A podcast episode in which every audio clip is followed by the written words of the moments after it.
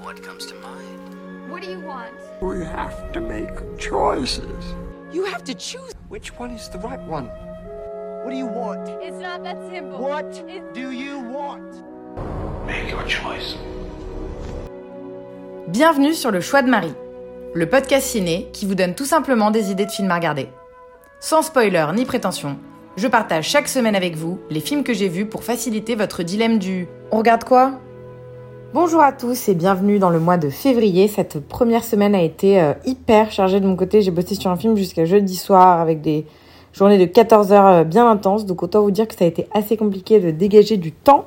Mais j'ai malgré tout réussi à caser un petit film hier en fin de journée qui constituera du coup euh, l'épisode d'aujourd'hui. Et c'est un film d'horreur slash de science-fiction qui s'appelle Megan. Un film américain réalisé par Gérard Johnstone, sorti en 2022 chez vous comme chez moi.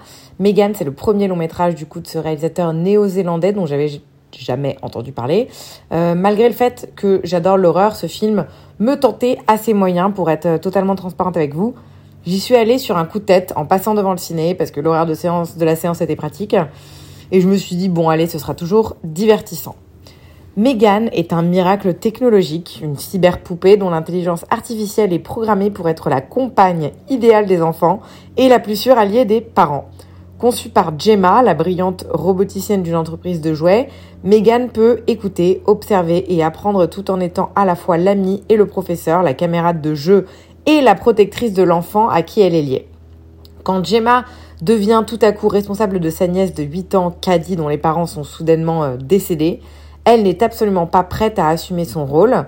Débordée et sous pression au travail, elle décide de lier le prototype Megan, encore en développement, euh, à la petite fille dans une tentative désespérée de de résoudre ses problèmes sur les deux fronts. Une décision qui va, vous vous en doutez bien, entraîner d'épouvantables conséquences. Impossible de ne pas penser à Chucky, Annabelle ou encore Dead Silence lorsqu'on pense à des jouets meurtriers.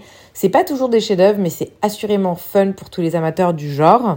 Du coup, une poupée à l'intelligence artificielle qui va devenir meurtrière, on a déjà vu, ça, révolutionne, révolutionne pas forcément le genre, mais l'histoire tient quand même à peu près debout et est totalement dans l'air du temps. Parce que je trouve que le concept de compter sur les nouvelles technologies par flemme jusqu'au point où ça devient dangereux, c'est très tendance euh, dans la vraie vie euh, comme au ciné. L'ennui, c'est que l'histoire ne tente jamais d'être originale ni d'en mettre plein la vue. Les meurtres surviennent vraiment euh, tard dans le film. On s'ennuie beaucoup dans la première partie. Et il essaye pas non plus de surprendre son spectateur, il se contente simplement d'aligner les clichés et les ingrédients du film d'horreur type afin d'attirer un certain public en salle. Ça sent un peu euh, la pompe à ce film, ce qui est jamais euh, très agréable et encore moins quand on est fan du genre. Je reconnais que le design de la poupée est cela dit très très bon et que euh, cette dernière met souvent bien mal à l'aise, mais l'intérêt du film s'arrête là. La mise en scène manque cruellement de personnalité, ça se veut ambitieux, mais ça nous prend un petit peu pour des cons au niveau du cadrage et des mouvements. Même s'il y a de beaux visuels, on est à nouveau un peu trop dans le cliché, dans la simplicité, j'ai été assez peu étonnée et surprise par la cinématographie. Acteurs sympathiques, dont Gemma, la tante scientifique qui est jouée par Alison Williams, qu'on avait déjà vu dans Get Out. Mais ça reste à peu près tout. La petite qui joue Caddy, qui s'appelle Violet McGraw, est également très mignonne, ce qui fonctionne à peu près avec le ton et son personnage. Après, je trouve que ça ne suffit pas à justifier d'aller voir euh, ce film. Ce qui a été vraiment, du coup, comme vous pouvez l'entendre, une déception pour moi. Je m'attendais pas à grand chose, mais c'était vraiment pas top top. Totalement dispensable, même pour les plus grands fans de cinéma d'horreur. Megan est sorti le 28 décembre en salle en France. Vous pouvez encore le trouver dans quelques cinés, mais ça commence à se faire rare. Voilà pour cette semaine, pas très chargée et vraiment pas vraiment de qualité. Je prends deux semaines sans tournage, là je vais pouvoir me rattraper, euh, reprendre des forces et avec un peu de chance arriver à, à, voir tous les films que je veux voir qui sont en salle avec la saison des, avec la saison des Awards qui est toujours en cours.